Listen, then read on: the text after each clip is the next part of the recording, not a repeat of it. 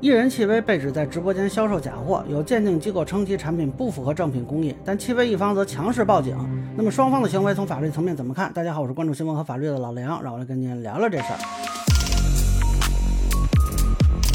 啊，这个事儿也挺有意思啊，是有一个网友说他之前在戚薇的直播间购买了一个白泥面膜。呃，这个超出直男认知范围啊，我就知道蒜泥白肉这个，啊，是不是一种化妆品什么的啊？他说这个东西呢，后来有颜色问题，怀疑是假货。发生在前两天，群里面的姐妹在讨论科颜氏白泥，我刚好又在去黑头，所以我就顺手把我的这个科颜氏白泥的图片拍下来发在了群里面。那群里面的姐妹都说没有一个。跟我是一样的，他们的都是水银色，只有我的是淡黄色。那么这个网友呢，是找了一家叫图灵鉴定的机构啊，给出这个鉴定意见是不符合正品工艺啊，是高仿。嗯，看有的地方说呢是多家鉴定机构，但是目前好像提出来的就这一个。呃，这个机构之前还发过一个博文，说他们被明星工作室要求删帖啊，但是后来这个博文删掉了啊。我看到的最新的回复是说，仅针对图片鉴定结果负责，不做猜测和评判。啊，反对参与炒作什么的啊，在这个戚薇这边呢，现在态度倒是蛮强硬的。这个工作室表态报警啊，这样呢，很多网友也很疑惑，说你们找另一个鉴定机构不就行了？这个报警干什么呢？啊，所以呢，我觉得可以啊，来简单的聊聊啊。但是我先明确一点，仅就目前的公开信息啊，是没有办法判断这个东西是不是假货的啊。但是咱们从法律层面呢，可以看一下这个各方的表态，能读出一些东西。呃，第一呢，现在很多讨论是把质量问题和产品真假是混淆的啊。现在说这个颜色有问题，我不知道是不是正常情况啊，啊，也不排除这个产品它后期可能就变成这个颜色啊。但是如果这个产品是有问题的话啊，那也是两种可能，一种呢就是像这个机构说的。啊，它是个高仿，那就是假货。还有一种情况呢，呃，这个东西可能是产品质量有问题，但是它确实是啊，这个厂家生产的啊。那么这两种情况的责任不一样。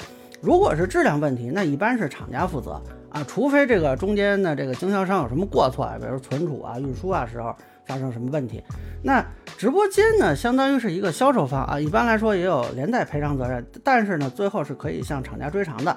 啊，但如果是假货啊，那就是经销商的问题了啊。那家究竟是这个直播间他自己的问题，还是说他上一家经销商的问题？这个咱们不判断。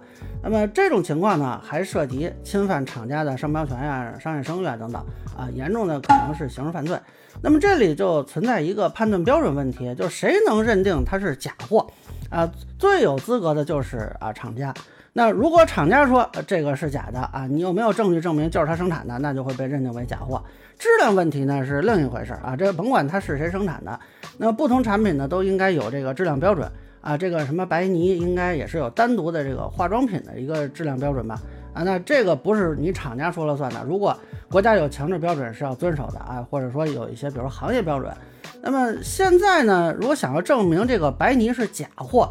啊，你光说这个质量不合格是不够的，这个应该是找厂家核实啊，或者由厂家委托第三方进行验货，这个是正常渠道。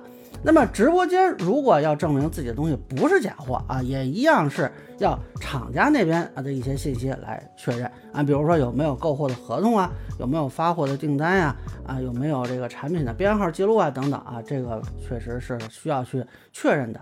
那么这个事情，它现在有意思的一点就是呢，现在双方晒的证据啊，其实都有点，呃，怎么说呢，不太好确认吧。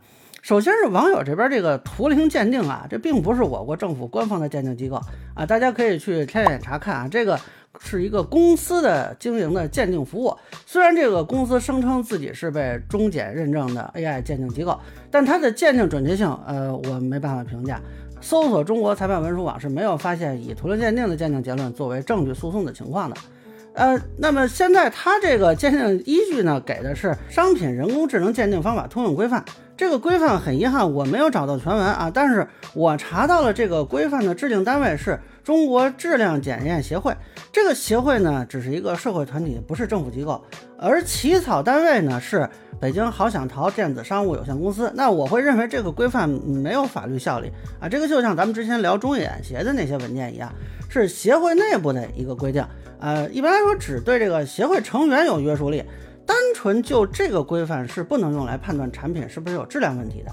啊，你是要结合具体的产品质量标准来判断啊。然后这个规范应该是可以判断说你提供的这个检测服务它是不是符合你们的这个规范。那么如果啊需要去打官司，就这个鉴定机构可能就要说明一下，他们为什么判断这个产品是高仿啊？那提到说所谓偏假的区域，它怎么就个偏假法？而正品应该是什么样？那你的判断的依据是什么啊？你光说扣一帽子 AI 判断这个，呃，不具有天然的合法性。呃，实际上看他现在的回应，已经开始明确自己的责任边界了啊。但是我有点没看明白，就是这里说的非人工鉴定结果。但是之前他可说的是由五名资深鉴定师的，那您这鉴定师难道也算非人工吗？啊，这个不知道是不是我理解上有问题啊？但是呢，戚薇工作室这边晒的材料，我觉得也差点意思。目前看到的信息只是一些通关材料啊，只能证明呃你确实是跨境购买东西了啊，是不是这个东西？那当然后续还需要比对，但是并没有直接从厂家进货的信息。这个我看这单据上有一个发货人信息是香港腾越啊，我不太清楚他是这个科研室吗？这个经销商还是怎么回事啊？所以呃，要说这个东西是正品的话，就可能需要提供更多的说明跟材料才行。你不但要证明啊，你的进货商跟你说这是正品，你还要证明你的进货商拿到的它确实是正品。那万一他被骗了怎么办呢？所以后续啊，戚薇这边能不能拿出一些？更能说明产品来源的材料就很关键了。那网友这边呢，如果有条件啊，也可以考虑向厂家核实。单纯这个 AI 鉴定结论，我不好判断啊，我我觉得还是有一点法律风险啊。所以如果仅停留在目前的信息去打官司的话，呃，我会认为戚薇这边的赢面略高一点啊。当然，如果后续双方再拿出什么新的证据，这个判断再修正。那么现在我观察到的。唯一采取法律行动的是戚薇一方报警了啊！我这个网友这边除了在网上发一些视频，好像没有相应的法律行为。那么有些人不理解这个报警是怎么回事，其实这个在商业企业是很常见的，就是认为啊有人编造不实言论，损害商业声誉或者是商品声誉，那么属于刑法规定的一种犯罪。之前呢，最高检还发过相关的典型案例啊。不过我目前观察这个事情啊。追究网友的刑事责任难度是比较高的，因为这个损害商品声誉得是明知啊，就比如说我就知道你这产品没问题，我故意编造一些内容啊，那如果我是因为各种原因误以为你是假货啊，这个不属于刑法调整的范畴，也就是个民事诉讼。那么这个网友呢，目前信息他是根据鉴定机构给出的结论认为是假货啊，不管这个鉴定结论在法律上的效力如何。都不是网友主观故意要损害商业声誉啊，除非你能证明这个网友故意使用虚假产品进行鉴定，或者上传的就是虚假图片啊。目前我看没有这方面的迹象。那反过来说呢，这个报警啊，它也有法律风险啊。如果说只是把自己的怀疑告诉警方，可能问题不大，但是能否说服警方立案，我持怀疑态度，因为这个 怎么看也像个民事纠纷啊。但是如果有夸大虚构啊，这个有可能构成诬告陷害罪。那不过我想，戚薇的法务团队应该不至于犯这么低级的错误。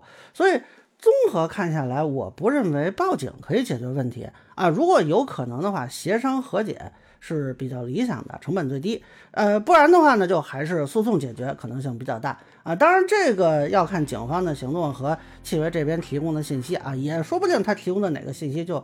警方觉得，哎，可以调查一下，去立个案什么的。那包括这个鉴定机构这边提供的鉴定结论，它的进一步说明啊，其实也也可能会影响未来的这个处置。所以这只是目前我一个初步的粗浅的看法。那以上就是我对奇微直播间被指售假事件的一个分享，个人浅见两本书也欢迎不同意见小伙伴同行的弹幕给我留言。如果您觉得我说的还有点意思，您可以关注我的账号老梁不郁闷，我会继续分享更多关于新闻和法律的观点。谢谢大家。